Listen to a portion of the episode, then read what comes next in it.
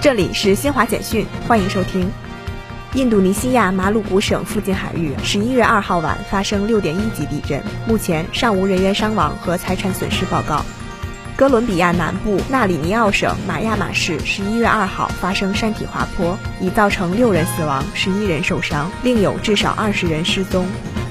俄罗斯首都莫斯科十一月二号出现罕见大雾，截至当地时间二十二时三十分，持续一天的大雾共造成一百二十个航班延误或取消。